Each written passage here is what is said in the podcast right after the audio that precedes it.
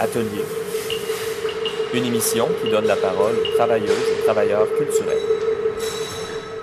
Bonjour, bonjour tout le monde. Vous êtes à l'écoute de la 54e émission d'Atelier au CIBL 1015, votre magazine radiophonique sur l'art actuel en direct de Jojage, un territoire Gayen-Géaga non cédé, aussi appelé Montréal. Mon nom est Benjamin J. Allard et j'aimerais vous dire que ça, c'est notre dernière émission pour notre programmation d'été. On va vous revenir dans quatre semaines avec une autre saison pleine de surprises. Mais on a tout de même une émission très intéressante et très excitante pour vous ce soir. En première partie, nous parlons de journaux méticuleusement découpés avec l'artiste Myriam Dion et Jean-Michel Quirion nous parle de deux expositions à voir à revoir. En deuxième partie d'émission, beaucoup de tristesse avec Gabriel Beck et au segment création en écho pour les femmes autochtones disparues et assassinées par Marly Fontaine avec des interventions de Christine Bro. Pour le commissariat musical, nous sommes très heureux d'avoir quatre extraits sonores qui rendent compte de différentes communautés rencontrées par l'artiste Nicolas Dawson lors de son séjour de six mois dans son pays natal, le Chili, qu'il a aussi quitté à l'âge de 4 ans. Nous le recevions le 24 juin dernier lors de notre épisode numéro 48 pour parler de sa résidence d'écriture au centre de diffusion d'Ardar. Mais ici, cette semaine, on se concentre sur ses créations sonores où nous pourrons entendre les voix de membres de sa famille, d'amis, d'immigrants euh, vénézuéliens et de personnes mapuches, mapuche, des enregistrements qui côtoient des sons de lieux fréquentés et des échantillons de pièces musicales chiliennes. Nous commençons donc avec une première pièce ayant pour titre Carrete. Nicolas l'a décrit de cette manière Mes amis chiliens et chiliennes sont sensibles, drôles et vulgaires, comme le reggaeton. Cuenta que hace dos meses que estoy grabando cosas de todo el mundo y no grabé nada de los amigos que tengo acá. Entonces, ¿por qué no? ¿Por qué no? Why not? ¿Pero qué vas a grabar? ¿Qué tipo de historia? Oh, you go, my, my friend. Do you speak in English, please? Resulta que para mi cumpleaños él estaba viajando. ¿Saben qué hizo? Me mandó una foto en pelota. Me dijo, este es tu regalo de cumpleaños. Oye, él no es te dije recién, es el saco de wea, te dije. Sí, lindo. Porque no debe ser lindo. ¿Quién le haya enseñado eso? Yo no, nada.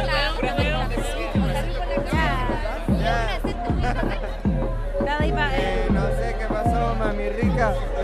J'attends juste un peu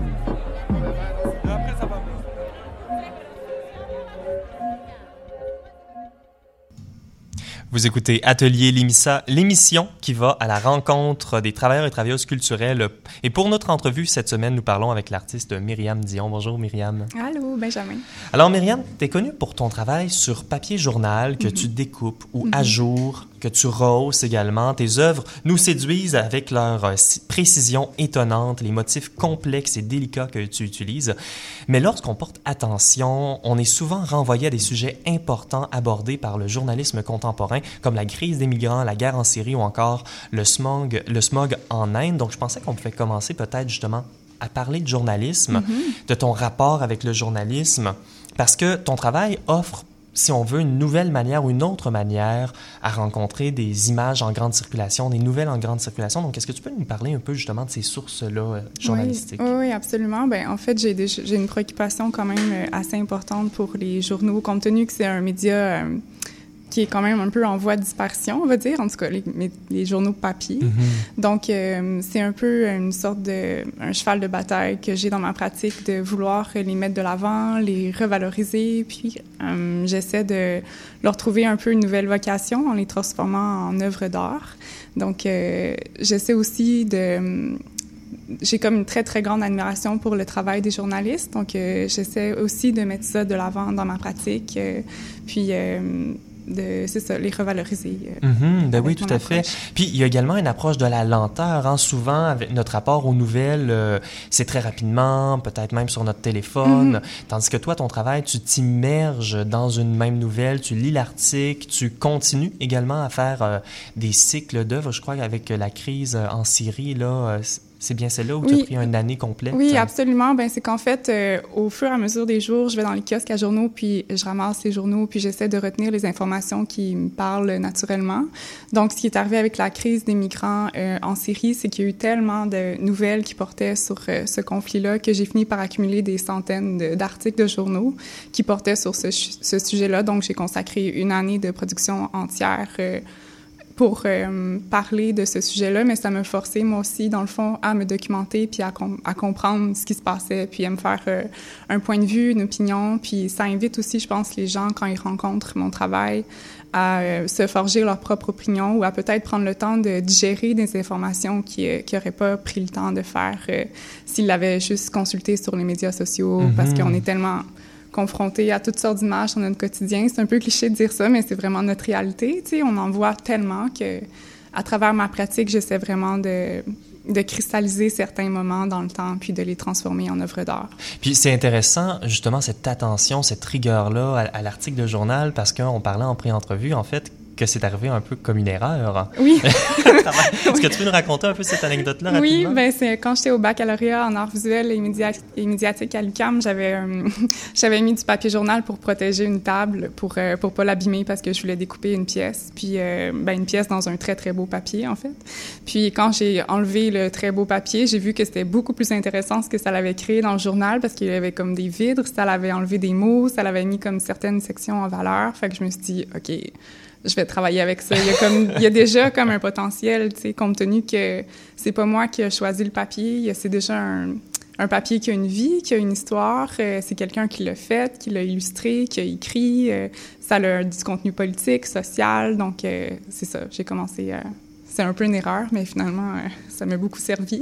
Ben oui, la, la serendipity, comme on dit en anglais. Hein. Exactement. Euh, puis c'est intéressant justement qu'on parle, on, a commencé un peu à parler des motifs que tu utilises, la découpe, ça mhm. rappelle la dentelle, mhm. ou le yanji, c'est l'art euh, chinois du papier découpé, les arts décoratifs. Donc, c'est une tradition qui est historiquement associée à des pratiques féminines et donc souvent exclue de ce qu'on pourrait appeler les beaux-arts. Est-ce que tu peux nous parler un peu euh, du, rôle de l'artisanat puis de ce, type de tradition-là dans ton travail? Bien, ça fait partie des lignes directrices de ma pratique. En fait, je dirais que c'est l'une des lignes directrices fondamentales dans, dans mon approche parce que euh, j'essaie vraiment de mettre de l'avant ce qui est considéré comme étant, bien, ce qui était considéré comme étant des heures mineures. Euh, même si c'est encore un peu ambigu, je dirais, euh, c'est encore compliqué d'intégrer l'artisanat dans l'art contemporain aujourd'hui. À mon avis, je trouve que c'est encore d'actualité, puis j'essaie vraiment de revaloriser ça, de le mettre de l'avant dans ma pratique, puis ça devient un peu euh, la dimension contemporaine, en fait, de ma pratique, d'essayer de mettre l'artisanat au cœur de ma démarche, euh, la féminité aussi, le féminin, le féminisme même. Donc... On en parlait justement en début d'entrevue où la figure, des figures féminines euh, se retrouve dans ton travail. Donc, on a parlé de journalisme contemporain, mais il y a également du papier journaux historiques. Puis, on mhm. parlait de Miss Toronto, oui. notamment celle de 1961. Donc, Comment euh, comment abordes ce type de sujet-là? Ben ça c'est intéressant en fait. C'est d'ailleurs un des exemples qui parle aussi que je peux je peux aussi découper dans toutes sortes d'autres papiers. Le mhm. papier journal c'est mon médium de prédilection, mais je peux aussi travailler dans des photos, euh, dans des vieux documents comme tu dis. Puis l'exemple de Miss euh, Toronto, c'est des fiches descriptives de Miss America en 1961 que j'ai trouvées, puis que j'ai décidé de euh, de transformer en espèce de napperon de dentelle qui était comme originaire de la région. Donc, il y avait Miss Ottawa, Miss Manitoba, Miss Alberta, avec euh, des motifs euh, directement en lien avec cette époque-là. Puis, c'est ce que j'essaie aussi de faire avec les journaux que je travaille. Par exemple, si je travaille avec une nouvelle en Inde, par exemple. J'ai fait une œuvre avec un, le smog en Inde qui avait comme énormément de pollution. Ça crée des gros nuages. Euh, mhm. Donc J'ai euh, lu des, grossesses euh, ah, prématurées. Ouais, c'est terrible. Donc, j'essaie de reprendre des motifs qui sont originaires de la région avec laquelle je travaille ou bon, de la nouvelle pour faire comme un lien visuel. Mm ben, je voulais justement te parler des motifs, puis ce rôle-là, en fait, que de la géographie ou des, des pratiques historiques. Puis c'est probablement l'occasion de parler d'une œuvre spécifique. Euh, tu as fait euh, une œuvre réalisée en 2019 qui prend notamment la page de couverture du Devoir le 16 avril dernier, où on peut voir la cathédrale Notre-Dame de Paris en feu. Mm-hmm. Alors, euh, peux-tu nous parler un peu comment tu as choisi les motifs puis abordé, euh, bon, euh, oui, oui. ce sujet historiquement ben. C'est hein? sûr que c'est un sujet, je pense que tout le monde a été touché par ce qui s'est passé euh, à ce moment-là. Moi, j'ai trouvé que la... il y avait une certaine lourdeur dans les médias en continu, tu sais, qu'on voit tout le temps, bon, la cathédrale en train de brûler d'heure en heure. J'ai trouvé ça vraiment lourd sur les médias, sociaux, les médias sociaux aussi. Il y avait comme une accumulation de ces images-là qui sont à la fois terribles, mais belles aussi. Tu sais, il y a comme une espèce, c'est comme un brasier de vanité, si on veut, parce que c'est comme une église qui contient toutes sortes de symboliques, de pouvoir, de richesse, euh, d'histoire, d'œuvres d'art aussi, qui sont accumulées pendant des années, puis là, en un seul moment, ça brûle. Donc, je trouvais qu'il y avait comme une espèce de contraste ici dans, en, entre le symbole puis quelque chose aussi de complètement dérisoire. J'avais envie de travailler ça, puis aussi, ça fait, euh, ça m'a beaucoup touchée parce que ben ça a été construit pierre par pierre par des artisans puis euh, comme euh, au niveau des ornements, c'est sûr que ça me parle vraiment beaucoup là et bon tous euh, tous les motifs gothiques qui autour des portes, les vitraux. Donc j'ai décidé de reprendre la rosace. Ben oui, tout à fait. L'œuvre est circulaire, 52 pouces de diamètre, oui, je crois. Oui, exactement. 52 pouces de diamètre, donc une très grande œuvre euh, en cercle. Oui, oui. Et autour de cette œuvre-là, on peut voir le même mot répété. Devoir, devoir, devoir, devoir. Ouais, un peu comme un devoir de mémoire ou un devoir de dans, dans le sens du terme euh, qu'est-ce qu'on va faire, qu'est-ce que- qu'est-ce qui se passe après, c'est quoi notre responsabilité par rapport à des monuments historiques comme ça, puis euh, devoir de réflexion un peu si on veut. Donc je voulais qu'on puisse voir le mot en filigrane qui se répète tout autour de, de la rosace. Ben oui, tout à fait. Ben, J'invite nos auditeurs et nos auditrices vraiment à consulter le travail. On va voir que c'est énormément de temps, euh, de dévotion apporté dans ce travail-là. mhm. Et euh, heureusement, tu es représenté par une galerie qui te permet Ouais. de faire ce travail-là. Euh, moi, j'aime bien aborder justement le travail artistique comme un travail Mhm. et la galerie Division qui te représente te permet de faire ce travail-là. Est-ce que tu peux nous en parler un peu de ce, ce que ça te permet euh, comme artiste? Ben c'est un- une relation, un rapport qui est essentiel pour moi dans la mesure où euh, je vis de mon travail. Euh, J'ai pas d'autre travail, tu sais. C'est comme je suis à l'atelier continuellement, donc ça me permet vraiment de, de consacrer complètement à ma pratique, ce qui est quand même assez précieux et rare en art actuel au Québec, en tout cas. Puis euh, c'est une très bonne galerie qui me permet aussi de me distancer de tout ce qui est comme business avec lequel je suis moins à l'aise, en tout cas pour le moment. Tu sais, euh, de mettre un prix sur l'œuvre, de parler avec les acheteurs. euh, je pense que c'est vraiment un métier en soi. Puis Juste se départir des œuvres doit Ouais. être un travail Ouais. sur soi. oui, surtout quand on travaille comme de un mois à deux mois sur une œuvre, comme je le fais, c'est sûr qu'il y a comme un détachement qu'il faut qu'il se fasse. Puis euh, je suis contente de ne pas avoir à, à dealer avec euh, la Mhm. partie plus commerciale. Puis euh, ils le font très bien pour moi. Donc euh, Mhm. c'est- c'est sûr que ça aide beaucoup. Ben, tout à fait. Puis on parle justement de ces œuvres, euh, mais on- quand on parle d'œuvres ajourées, là, c'est des centaines, peut-être des milliers de découpes dans un même papier. Ça fragilise ce papier-là et ces objets-là vont sortir du studio pour devenir des objets indépendants. Je me disais qu'on pouvait peut-être conclure l'entrevue en parlant justement de ce lien avec la temporalité, cette fragilité Mhm. de, de ton travail. Donc, il y a une tension là entre des choses qui, font l'histoire, Mhm. mais en même temps les papiers, journaux qui sont constamment reproduits. Il y en aura un le, le lendemain. Est-ce que tu peux parler justement de la temporalité Est-ce que tu dans, dans ce travail-là? Ben le soin que je porte aux journaux, c'est sûr que c'est un peu comme ça traduit un peu une volonté de leur assurer comme une préservation ou une pérennité. Puis euh, en même temps, comme tu dis, c'est contradictoire dans la mesure où je viens un peu les, les fragiliser. Tu sais, je les découpe, euh, je les ajoure. euh, c'est comme si ça devient une sorte de dentelle. Donc c'est sûr que dans le temps, c'est des œuvres qui sont euh, qui sont éphémères, compte tenu aussi que le papier journal en lui-même, ben il est plein d'acide. Donc il va vieillir, il va jaunir, même si je les encadre dans des cadres euh, avec des un environnement sans acide puis une vitre anti-UV, bon, ça le protège un peu, mais c'est une œuvre qui est vivante, tu sais, elle va se transformer dans le temps. Donc ça, c'est un aspect qui, je trouve, pour moi, est quand même assez séduisant puis intéressant. Euh, Tu as commencé à voir les œuvres, euh, les premières œuvres justement Oui. Oui, ben j'ai des retails chez moi ou des sections de, des tests que je laisse à la lumière du jour puis que, que je vois se transformer avec les années, c'est sûr, qui sont pas encadrés non plus, donc comme d'autant plus d'impact avec le soleil. Donc, euh, ouais. Wow. Bien, super intéressant.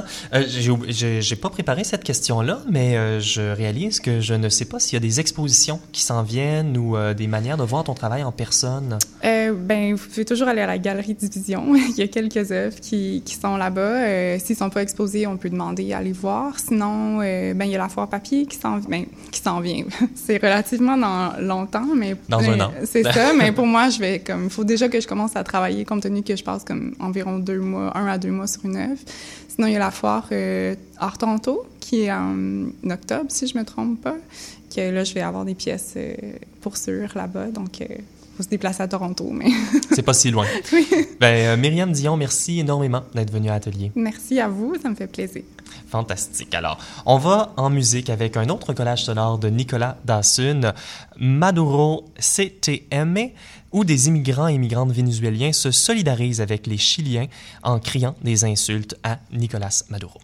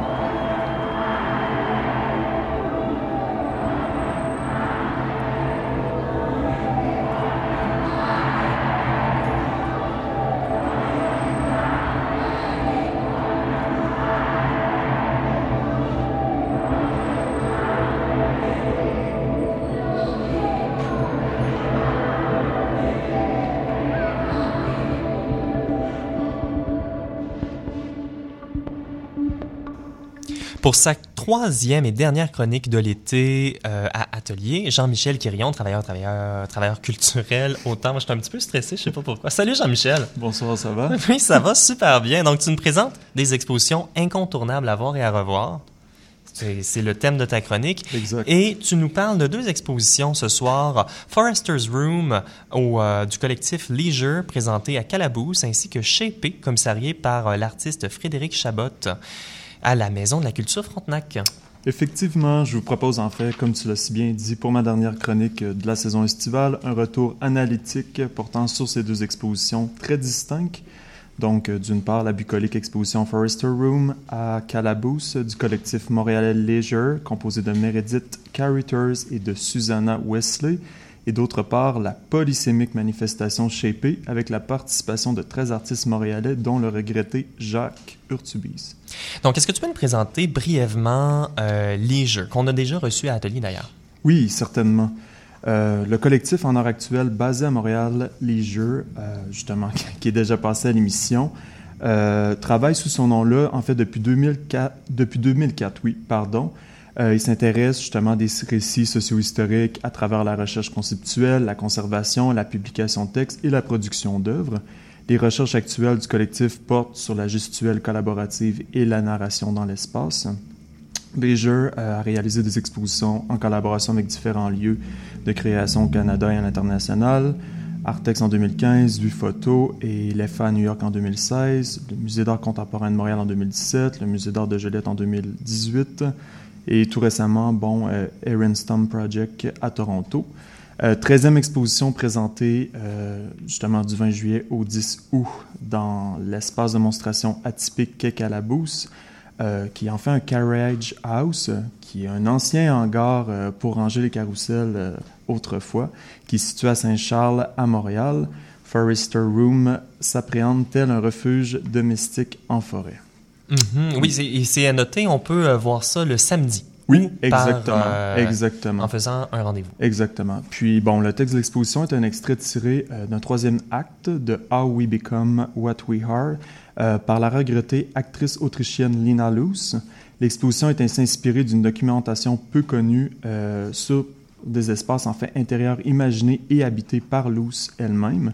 Reconstitution partielle d'un décor, les jeux présentent une construction et une déconstruction formelle et conceptuelle d'une citation, ou en d'autres mots, la transposition matérielle d'une narration.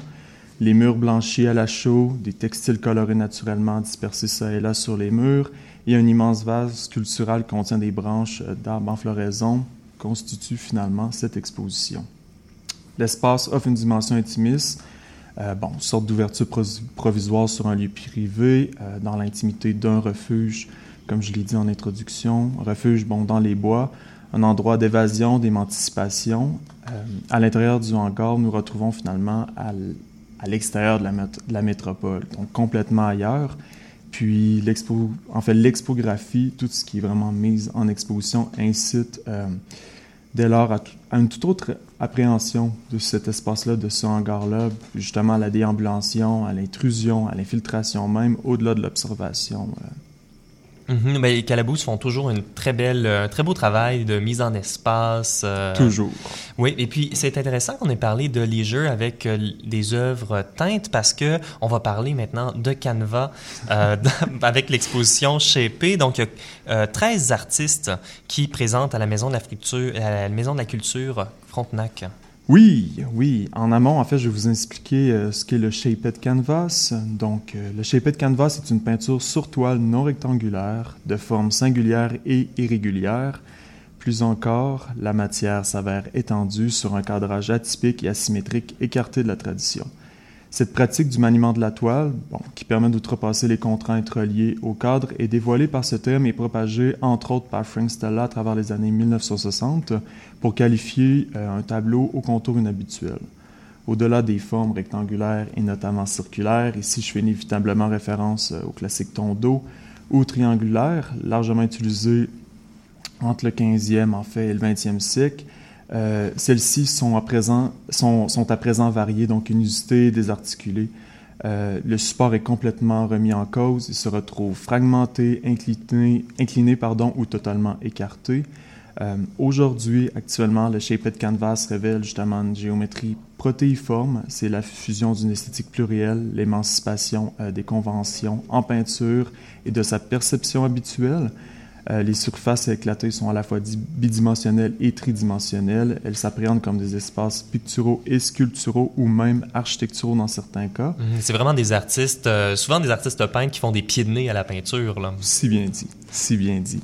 Puis, bon, résultant de, de techniques, on pourrait dire transgressives euh, en tradition et soustraction, les pourtours, justement, deviennent de véritables motifs ou reliefs insolites et dans l'exposition Shapé, présentée à la Maison de la Culture Frontenac du 19 au 25 août 2019.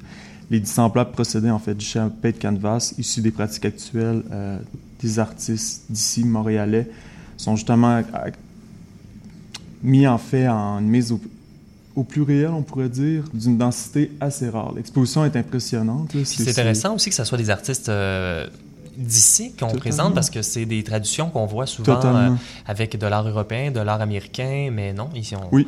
on en fait. Oui, puis j'aimerais bien préciser que l'espace assez démesuré de Frontenac est étonnamment méconnaissable. Donc, est-ce que tu peux nous parler de quelques-unes des propositions qui sont présentées? Avec plaisir. Euh, je vais passer brièvement, en fait, euh, donc Roll Aguilar, qui exposait dernièrement à Tap Montreal, donc avec justement ces diverses approches stylistiques. Euh, à la frontière du surréalisme et de l'hyperréalisme, euh, présente deux canvas au contour schématique sur lesquels se retrouvent euh, des imageries empreintes de désolution, entre autres la silhouette d'un pigargue, qui ah est un genre d'aigle. Oui, oui, exactement. L'emblème, en fait, des États-Unis, ah, sur lequel, justement, est bigarré une spirale hypnotique. Puis, bon, sorte de blason, justement, qui rappelle celui des États-Unis. Les références à la déchéance du pays sont indéniables. Euh, aussi fidèle à son éclectisme formel et matériel, Louis Bouvier propose quant à lui des œuvres aux encadrements courbés, sans aucune planéité, qui sont positionnées au sol. Euh, ses inspirations justement tropico-kitsch, comme on le connaît si bien, sont toujours de mise avec ses dessins de palmiers. Frédéric Chabot, qui est commissaire et artiste de l'exposition tout à la fois, façonne les surfaces de ses tableaux composites en des formes d'items issus du jeu interactif Commander Ken, quand même. Les représentations schématisées sont découpées euh, en même des objets recyclés. Ici, c'est des tables, en fait, marquées par les étudiants euh, fréquentant l'établissement où l'artiste travaille. Euh, Mathieu Lévesque, de son côté, avance des surfaces asymétriques dépouillées qui servent de support justement à la glorification, d'une certaine façon, d'objets hétéroclites Objet aux significations ésotériques et plurivoques, une ceinture euh, de pacotille assez kitsch, de mauvais goût, euh, s'entremêle à des techniques de peinture justement diversifiées et même à une photographie inspirée de l'iconique girls band les Spice Girls. Oh, wow. C'est assez rigolo.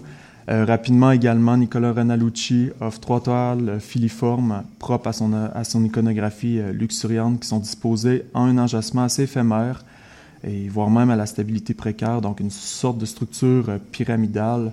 Donc des individus bienheureux peints se ponctuent euh, bon, parallèlement à des artefacts précieux qu'ils façonnent à la main.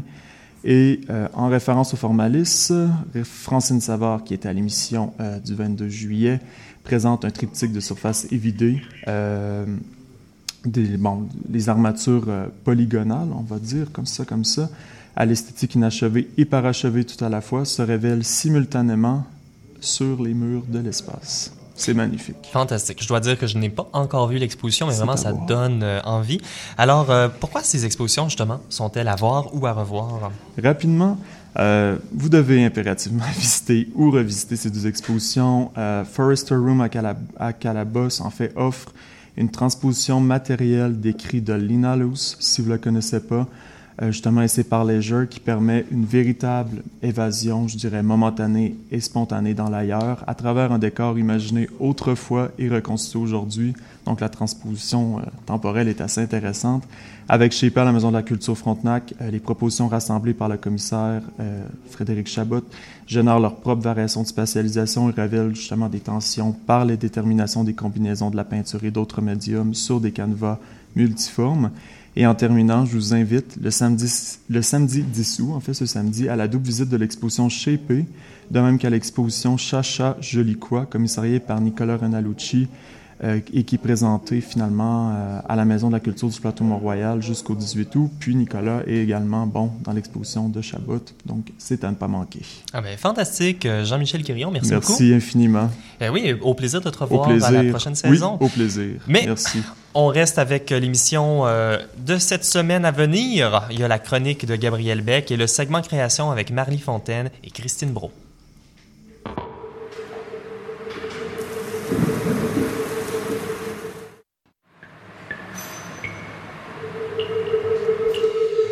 Vous êtes de retour à Atelier, l'émission qui s'approprie les ondes hertziennes pour parler des- de l'art actuel avec ceux et celles qui le font.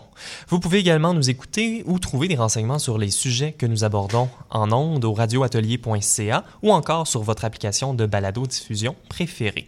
Notre deuxième chronique ce soir, euh, nous accueillons une personne que vous connaissez bien si vous suivez l'émission, c'est Gabriel Beck. Bonjour Gabriel. Salut Benjamin. Alors euh, aujourd'hui, tu viens pas pour faire une chronique Make Sense, mais tu parles de l'œuvre de l'artiste islandais Ragnar Kjartansson, présenté au Musée d'art contemporain de Montréal. C'est une collaboration qui est faite avec le groupe The National. Ouais, euh, je, suis- content de présenter cette œuvre parce qu'elle m'a, beaucoup touché par sa simplicité. Et puis, bon, pour commencer, peut-être euh, décrire l'œuvre. hein, je ne sais pas si vous, si vous l'avez déjà vue, cette œuvre. Euh, donc, on, on rentre dans un espace, euh, un très grand espace. euh, le sol est euh, feutré. Au sol, on a une moquette et on a un, écran géant donc, qui projette un, film. Il y a beaucoup d'espace, c'est très confortable. Et à l'écran, on voit un film qui documente une, performance donc de, National, donc un groupe de rock, qui suit la proposition de l'artiste islandais. Donc on, y- voit le groupe qui joue une chanson, Sorrow, donc, qui, dont ils sont euh, l'auteur, sur scène, 105 fois euh, d'affilée, sans interruption, pendant 6 heures euh, d'affilée. Et donc la performance est filmée euh, depuis euh, plein de points de vue. Et donc c'est une rentrée un peu dans l'intimité de cette, euh, cette relation entre euh, la performance, euh, le- les performeurs qui font face à leur, euh, leur audience. Et je vous propose d'écouter un extrait.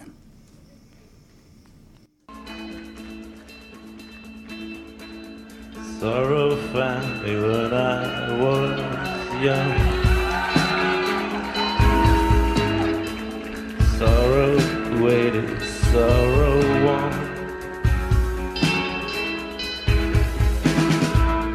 Sorrow they put me on the pill. See my honey, see my milk. Don't my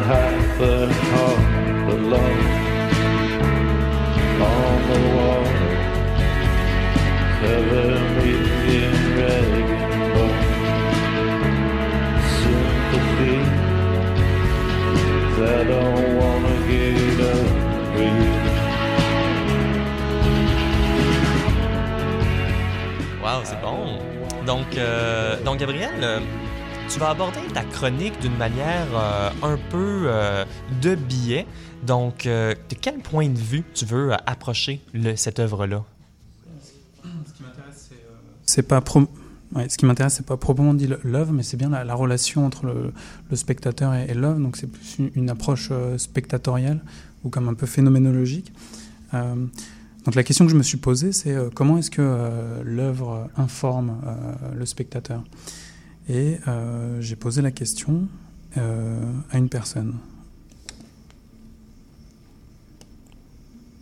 C'est parti Je pour ne l'extrait.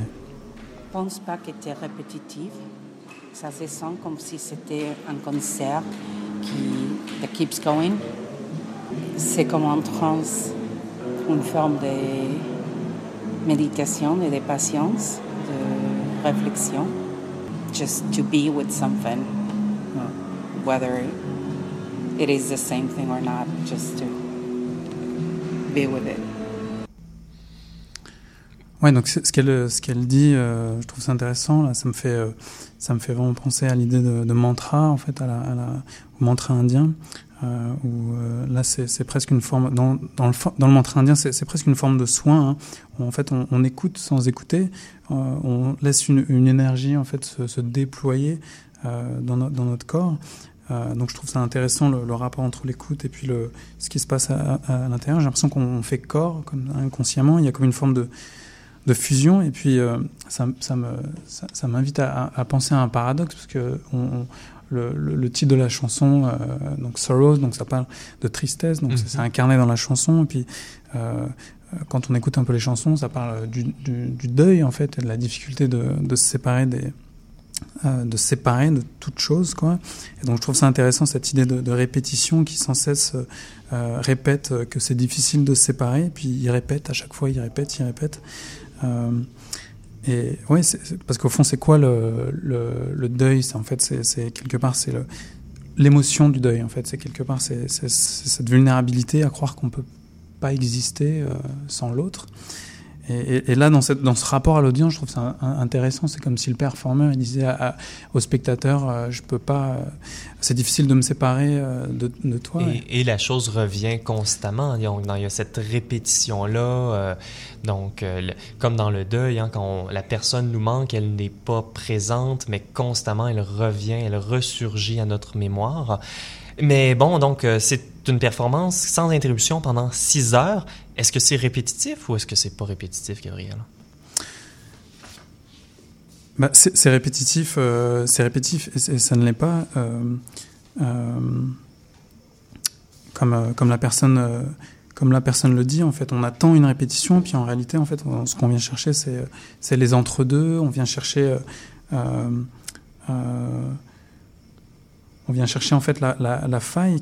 quoi. Quelque part, il y a, y, a, y a comme un contrat qui est posé entre le, entre le, le, Entre l'audience euh, entre et l'artiste? Ouais, entre l'audience et l'artiste, entre le Ragnar et le, et le, et le, et le, le band, mais donc il y a aussi le contrat de la performance, c'est-à-dire je, je dois finir euh, ma performance il y a, il y a- qui, qui dure 6 heures. Euh, donc il y a comme un engagement, euh, de- il y a de multiples engagements. Il y a le- le- l'engagement du groupe de musique par rapport au, au, au, euh, bah, à Ragnar qui propose un, comme un cadre. Euh, et d'ailleurs on peut, on peut écouter un, un- un extrait euh, de quelqu'un qui, qui, qui en parle. À votre avis, c'est quoi le, le rôle de, chacun des artistes vis-à-vis de l'œuvre? J'ai tendance à dire que le groupe est, euh, est un peu véhicule, ouais, véhicule de, de l'œuvre, finalement. Puis le, ben, Ragnar est vraiment le, le, le maître d'orchestre, si on veut. C'est- son idée. Ouais, donc il me semble, hein, ce qu'on ce qu'on voit, c'est donc ce qui, ce, qui est, euh, ce qui est offert au spectateur, en fait, c'est c'est euh, une collaboration. C'est ça qui est, qui est visible. On, on regarde une collaboration. euh, et euh, donc deux êtres qui sont, enfin deux entités qui sont euh, dépendantes l'une de l'autre, et donc ça me fait penser à, au, contrat en fait, c'est ça. Il y a, et, je dirais même à l'idée un peu de sadomasochisme, parce que c'est un peu la définition de, de, ça en fait. Je, me je permets de citer Deleuze, hein, le masochisme ne peut pas se séparer du contrat, mais en même temps, il le projette, qui le projette sur l'être dominant, il le pousse à l'extrême et en démonte les rouages et peut-être le tourne en dérision. Et donc c'est peut-être ça la question aussi dans, dans, ce qui est donné à voir aux spectateurs. En fait, c'est jusqu'où en fait le contrat euh, peut, peut-il exister, euh, où sont les failles? Et, euh, et, quelqu'un qui en parlait que j'ai que j'ai que j'ai écouté dans, dans, dans l'expo. Qu'est-ce que tu regardes quand tu es en face de cette œuvre? Ça m'a donné envie de rester, de revenir voir plein de moments différents, parce que j'aimerais, ce que j'aimerais voir, c'est la complicité entre les joueurs, les musiciens, puis de voir à quel moment ils arrivent à prendre des libertés, puis à se surprendre les uns les autres dans la répétition du morceau. Et donc c'est ça ce qui me semble intéressant, c'est le, les entre-deux. Elle dit se surprendre euh, dans, la répétition. Donc c'est comment est-ce que chaque répétition se diffère euh, l'une de l'autre. Euh, et, pour moi, par rapport à ce contrat, c'est comme un appel à la vulnérabilité. En fait, c'est guetter en fait les moments inconscients qui échappent à la structure et au cadre. Et donc moi, je vois comme une, ode à, la, résistance, en fait, aux multiples contrats auxquels on, est soumis euh, et structuré quoi, dans notre vie. Donc comment s'échapper de ça euh, euh... Donc ce, ce, cette ode au contrat et à leur... À leur échappatoire, là, ça serait un peu ce sur quoi l'œuvre réfléchit en termes. L'œuvre réfléchirait notre société et euh, cet échappatoire au contrat, selon toi, Gabriel Beck, c'est le diagnostic, si on veut, que l'œuvre pose? Oui, c'est cette question de comment est-ce qu'inconsciemment l'œuvre euh, affecte en fait l'œuvre. Qu'est-ce qu'il y a à voir euh, au-delà du, visuel en fait? Comment que, encore une fois, comment est-ce que l'œuvre informe le, corps? J'allais dire même collectif en fait du, euh, spectateur, parce que je, crois que quand on est spectateur, on, appartient en fait à une communauté de spectateurs et, et on aime être surpris. Puis on aime être surpris également de manière similaire. Est-ce qu'il y a d'autres œuvres, selon toi, qui fait ce genre de, de surprise-là? Ben ouais, enfin, dans cette relation en fait euh, au cadre et au contenu, il y a d'autres œuvres qui sont intéressantes. Hein. Je pense à, Lars von Trier et au Fifth Instruction euh, ou euh, Meurtre dans un jardin anglais de Peter Greenaway, si ça intéresse euh, des personnes. Et moi, j'aime particulièrement Meurtre dans un jardin anglais parce que j'aime les films qui parlent d'art euh, visuel. J'ai pas vu ce film de Lars von Trier, par contre. Bah, ça parle aussi d'art visuel. C'est tout autant excitant. Et euh, ouais, je, pour reprendre un peu l'idée de vulnérabilité, puis pour conclure aussi euh, cette chronique, euh, je vous propose d'écouter en fait un moment un peu particulier hein, qui est presque vendu comme une pub là, dans, l'expo parce que c'est c'est euh, dans le, à l'entrée on peut on peut voir en fait que il y a ce moment en fait où le, le performeur sur scène en fait euh, lâche prise en fait au bout de de, de 5h30 et euh, je vous propose d'écouter ce moment. Je vous remercie.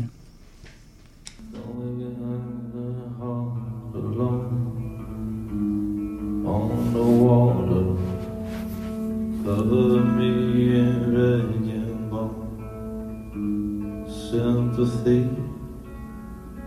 I don't wanna get over you.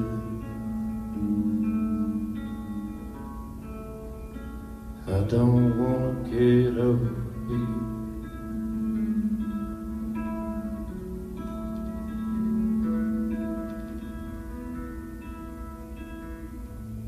Sorrow's my body on the waves. Sorrow's a.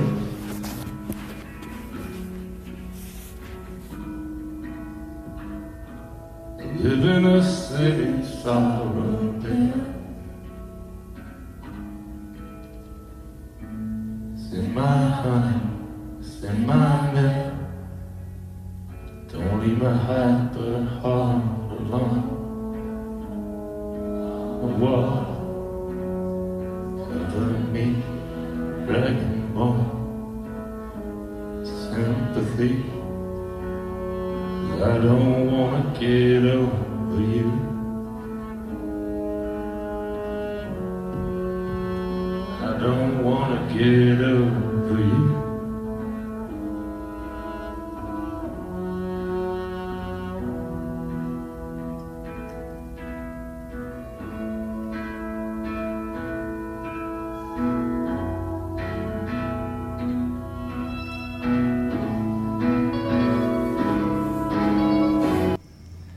Alors, c'était euh, Ragnar.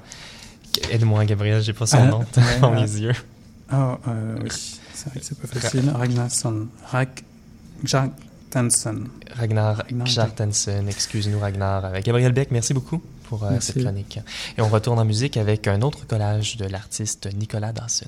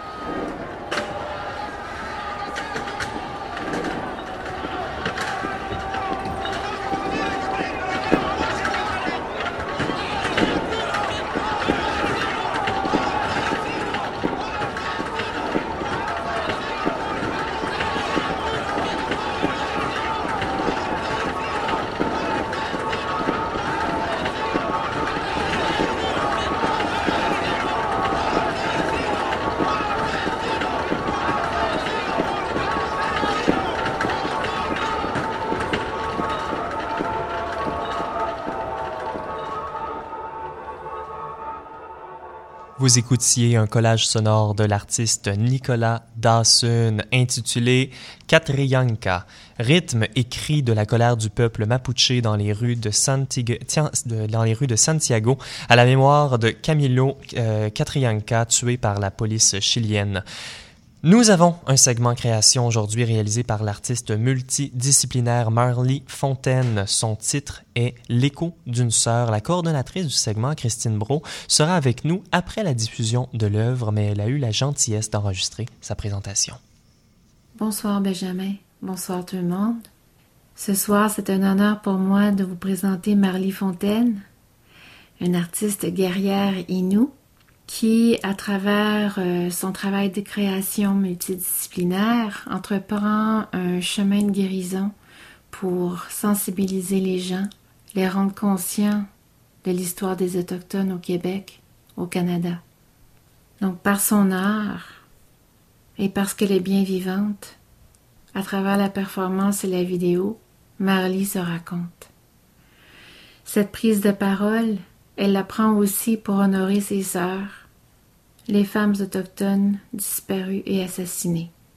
En 2017, Marly, fière d'être autochtone, s'est même fait tatouer sur l'avant-bras gauche le numéro 08003 81101, un numéro qui a été attribué par le gouvernement canadien.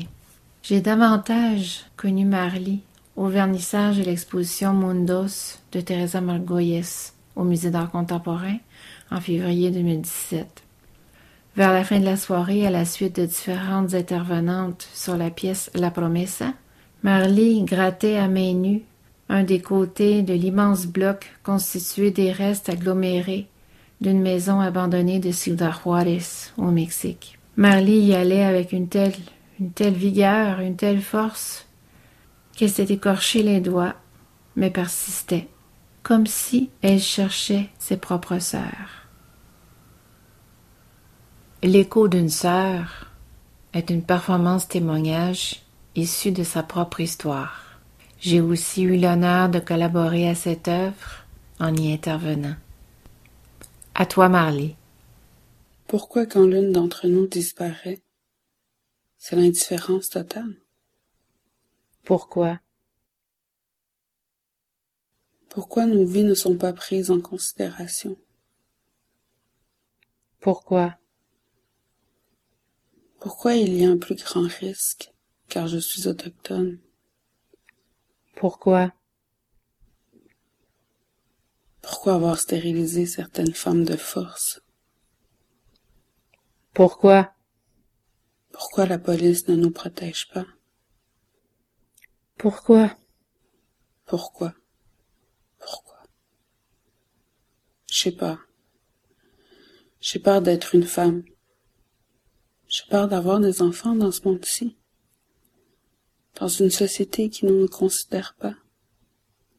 Quand tu sais que toutes ces femmes disparaissent dans l'indifférence générale.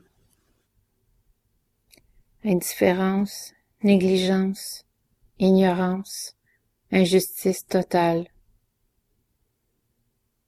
Tu hésites, tu doutes, tu as peur. Tu as peur. Dans une société où tu sais que ta vie n'a pas de valeur, tu te poses des questions. Mais avant tout, tu as peur. Tu as peur. J'avais déjà peur d'être une femme. Maintenant, j'ai peur d'exister.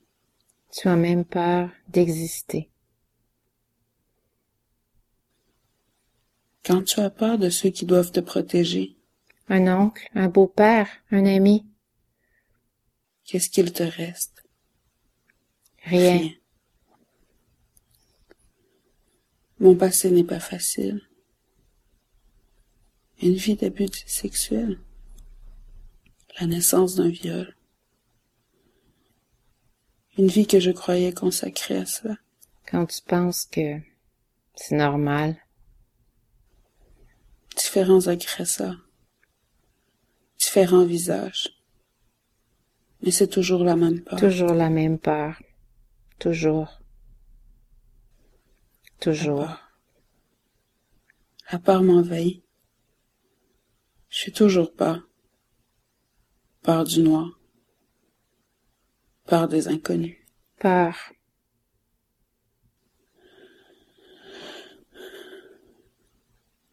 Je marche dans la rue. Et l'inconnu au loin m'angoisse. Je sais pas quoi faire. Je veux changer de rue, mais il est trop tard. Il m'a vu. Je vais faire comme s'il n'existait pas. Mais c'est impossible. Je sens sa présence. Mon cœur se serre. Mes poings suivent sans que je me rende compte. Le corps au complet en mode résistance. Je me rends seulement compte quand l'homme est plus loin. Quand je me sens plus détendue. Mais j'ai de la difficulté à défaire mes mains tellement que je les ai serrées. Pourquoi dois-je toujours avoir peur?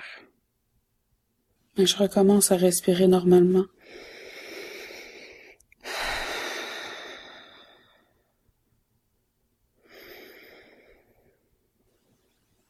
Mais il n'y a rien de normal dans cette peur. Non, c'est vraiment pas normal. Et je ne suis pas la seule à être envahie par cette peur. Non, malheureusement, t'es pas la seule.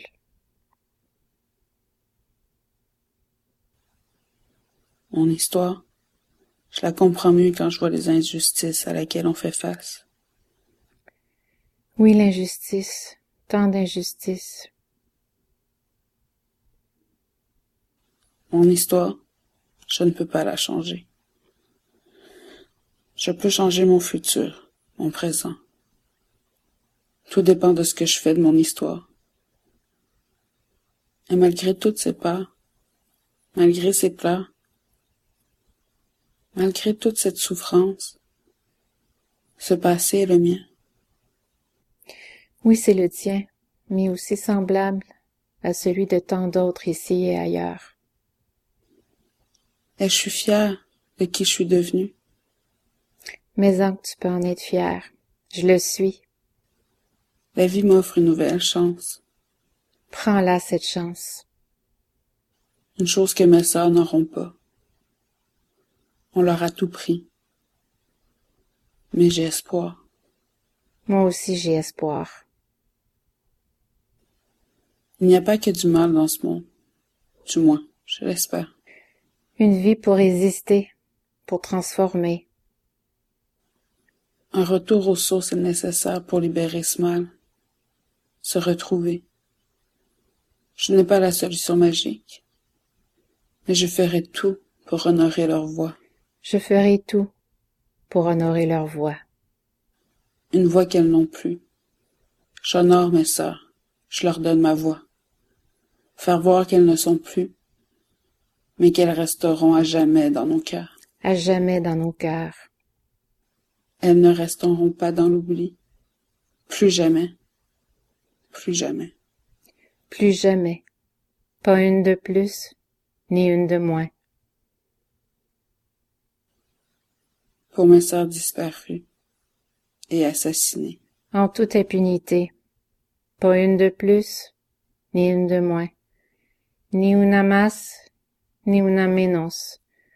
Not one more, not one less.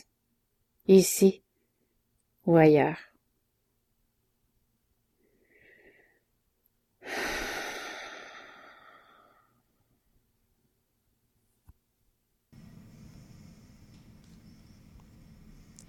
Vous venez d'entendre la pièce L'écho d'une sœur par euh, Marly Fontaine. On rejoint Christine Bro, la coordonnatrice du segment Création au téléphone. Christine, bonjour. Bonjour, bonjour Benjamin, bonjour tout le monde. Alors Christine, tu ne pouvais pas être avec nous ce soir parce que c'est un moment très important pour ta famille. Très important, c'est euh, les 18 ans de mon fils euh, aujourd'hui. Alors on lui souhaite un très bel anniversaire. Merci beaucoup. Je vais lui transmettre. Alors, euh, on voulait parler euh, justement de l'œuvre qu'on vient d'entendre. C'est une œuvre qui est euh, qui nous laisse pensifs. C'est une œuvre qui traite de sujets importants. Puis, je trouve intéressant dans la pratique de Marly qu'elle qu'elle fait souvent des collaborations. Donc, est-ce que tu peux nous parler justement de ce travail de collaboration qu'elle a, puis comment cette œuvre-là spécifiquement fonctionne dans ce corpus-là? Euh, oui, euh, ben, la première collaboration que dont j'ai été témoin, c'était euh, quand elle a elle, a, elle, elle est intervenue sur La Promessa, donc l'œuvre de Teresa Margoyes. Ensuite, l'écrivaine Mélanie Loisel pour pour le livre Ma réserve dans ma chair, qui est vraiment un récit sur sa propre histoire. Aussi, une autre collaboration avec l'artiste tatoueur qui lui a tatoué son numéro d'identification et de peuple sur son mhm. avant-bras. Et euh, Donc, ensuite, pour, juste pour oui, tout à fait. Et juste pour la, la, mise en contexte en euh, euh, une personne euh, indienne, hein, qui est encore un terme légal, un numéro de peuple, un numéro d'identification, et Marly se les fait tatouer sur le bras. Alors, c'est de ça qu'on parle. Comme parce qu'aux yeux du gouvernement canadien, ben, elle est seulement un numéro. Mais par contre, elle est fière de ce numéro. Elle est fière de ses origines. Mm-hmm. Tout à fait. Et dans cette, dans l'œuvre qu'on vient d'entendre également, euh, l'oppression, la marginalisation se, se, fait entendre également par la peur, mais il y a également une touche d'espoir. Donc, est-ce que tu peux nous parler justement de, de cette tension-là entre la peur et l'espoir dans l'œuvre de Marly?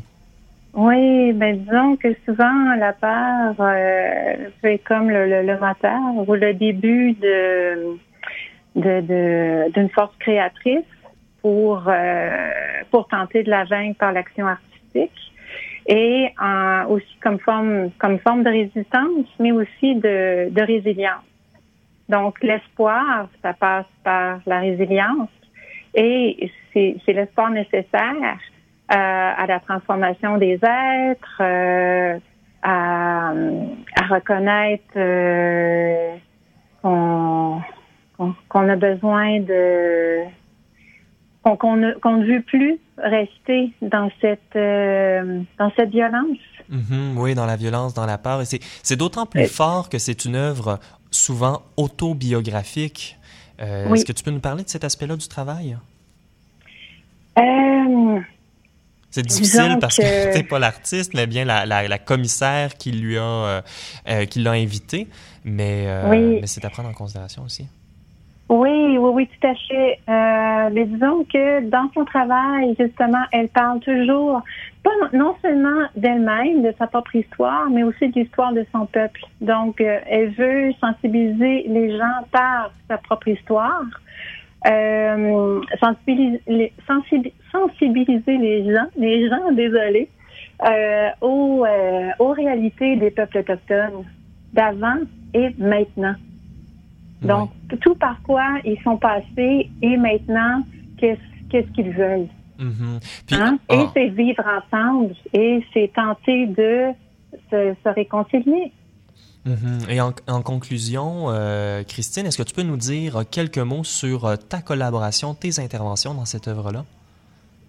Oui, ben disons que, euh, étant donné que Marlie, elle était à Gatineau, j'ai eu l'idée de, lui demander un témoignage sonore.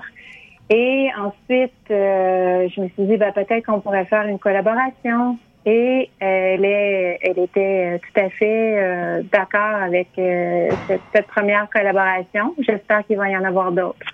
Fantastique. Christine Bro, euh, commissaire du segment création, on présentait l'œuvre de Marlie Fontaine. Merci d'avoir été avec nous. Merci beaucoup, Benjamin. Et si on arrive à la fin de oui, au revoir. On arrive à la fin de cette 54e émission d'atelier, chers auditeurs et auditrices. Merci d'avoir été des nôtres. C'est également la dernière euh, émission de Guéchan Armandaris, notre metteur en ondes fidèle. Bonjour Guéchan. Oui, bonjour Benjamin. Effectivement, c'est ma dernière ce soir. Mais merci tellement d'avoir été là, toujours à l'heure, toujours euh, présent. Euh, c'est extrêmement apprécié. Euh, J'espère que tu as aimé. Merci, merci. Oui, oui, c'est un plaisir partagé. Très bonne expérience. euh, première euh, participation euh, associative aussi en radio. Donc euh, voilà, très bonne équipe, très bon souvenir. Donc Est-ce que tu as des rêves pour, pour le futur? des rêves audio? des rêves audio ou autres? Oui, non, c'est vrai que je suis toujours aussi intéressé par le par le son, le son à l'image, etc., par la radio. Donc pourquoi pas pourquoi pas un futur projet, pourquoi pas un documentaire audio ou voilà quelque chose. Ça me plairait ça, ça me plairait. Fantastique. Alors, de toutes les, toutes les recommandations que je peux t'offrir euh, si quelqu'un veut entrer en contact avec ce merveilleux Guéchan Armandaris alors qu'il euh, entre Merci. en contact avec euh, Atelier, ça va nous faire plaisir. Merci. Alors, on va se quitter euh, sur, la, sur la dernière pièce de Nicolas Dawson, la dernière, le dernier montage sonore. Avant d'aller l'entendre, je vous rappelle que vous pouvez nous trouver sur Internet au radioatelier.ca. On est également sur presque toutes les plateformes de balado-diffusion. Je m'appelle Benjamin J. Allard. Et euh, je vous dis au revoir. C'est notre dernière... euh, de l'été. On se retrouve le 9 septembre pour la cinquième programmation d'atelier. Alors on va écouter euh, une pièce du nom de Photo qui présente euh, les photos de famille et les mélodies de l'intimité qu'elles produisent entre nos droits. Ça a été fait par euh, Nicolas Dawson. Bonne écoute.